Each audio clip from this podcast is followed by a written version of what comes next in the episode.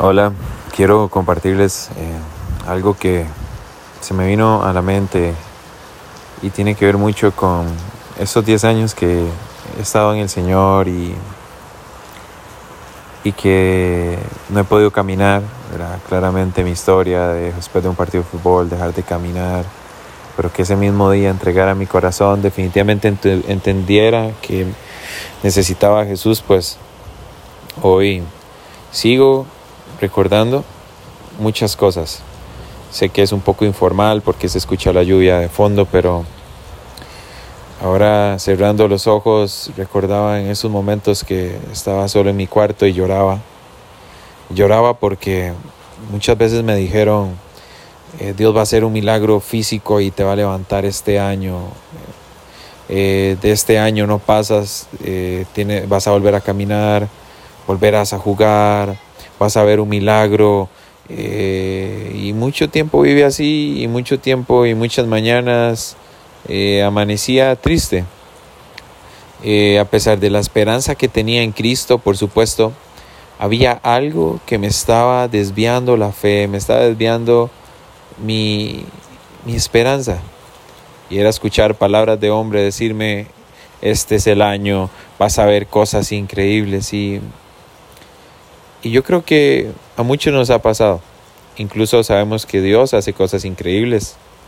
El despertar, abrir los ojos, solo ver, como dice la palabra, o sea, ver la grandeza de su gloria, ver todo lo que nos rodea. Saber que la creación misma nos habla claramente que hay un autor detrás de esto, hay alguien, hay un creador súper mega poderoso. Pero volviendo al tema es que por muchos años me lastimó el hecho de saber que no veía eso que tanto me decían. Pero hoy, gozoso, ya va a ser un año de que me internaron por un tema de riñón. Hoy meditando, cerrando mis ojos, recuerdo que estaba desenfocado que muchos han estado desenfocados hablando de cosas misteriosas y maravillosas que, que, que vienen al, al, cristiano, eh, cosas súper positivas que vienen al cristiano cuando cree y, se enfoca, pero ¿saben algo?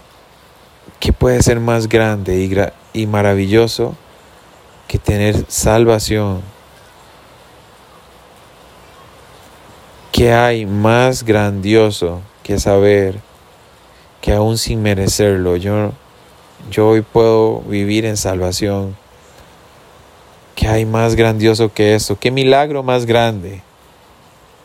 ¿Qué milagro más maravilloso hay saber que dejó una tumba vacía para llenar mi vida de esperanza? Díganme. Sé que te ha pasado a ti, sé que por mucho tiempo has estado esperando una oferta de trabajo más grande de lo que imaginas y al final de cuentas, si no pasa, si no pasó, ¿en eso consistía tu fe? Por favor, medita en la cruz, medita en cuán doloroso fue para el Señor cargar esa cruz y no solo eso, es que tomó los pecados del mundo entero y recibió la copa de ira del Padre sobre él, esa ira que tiene y que tuvo que haber sido derramada sobre nosotros, fue descargada sobre él. Todo por amor, por misericordia. Que esto ha cambiado más mi pensamiento. El Señor ha renovado mi entendimiento porque ahora sé que el mayor milagro no se trata de si volví a caminar, que si tengo un mejor trabajo, que si tengo eh, un mejor sueldo. El mayor milagro está día tras día despertándonos, diciéndonos, necesitas de Cristo. Cuando entiendes que necesitas de Cristo, cuando entiendes que eres un miserable sin Jesús, ese día puedes decir, eres, eres el ser más feliz del mundo aunque parezca todo lo contrario. ¿Por qué? Porque has entendido lo que muchos hoy no entienden, que viven tras una esperanza vana de que las personas, que las cosas materiales van a llenarle. El día que entiendas esto, vas a ser el ser más feliz porque te vas a encontrar cara a cara con la salvación. Y no importa cuántos problemas pasen, no importa cuántas circunstancias atravieses, vas a recordar que Cristo pagó el precio por usted y por mí. Un precio de sangre muy alto, algo que no merecíamos. Dios, por su gran amor, lo hizo.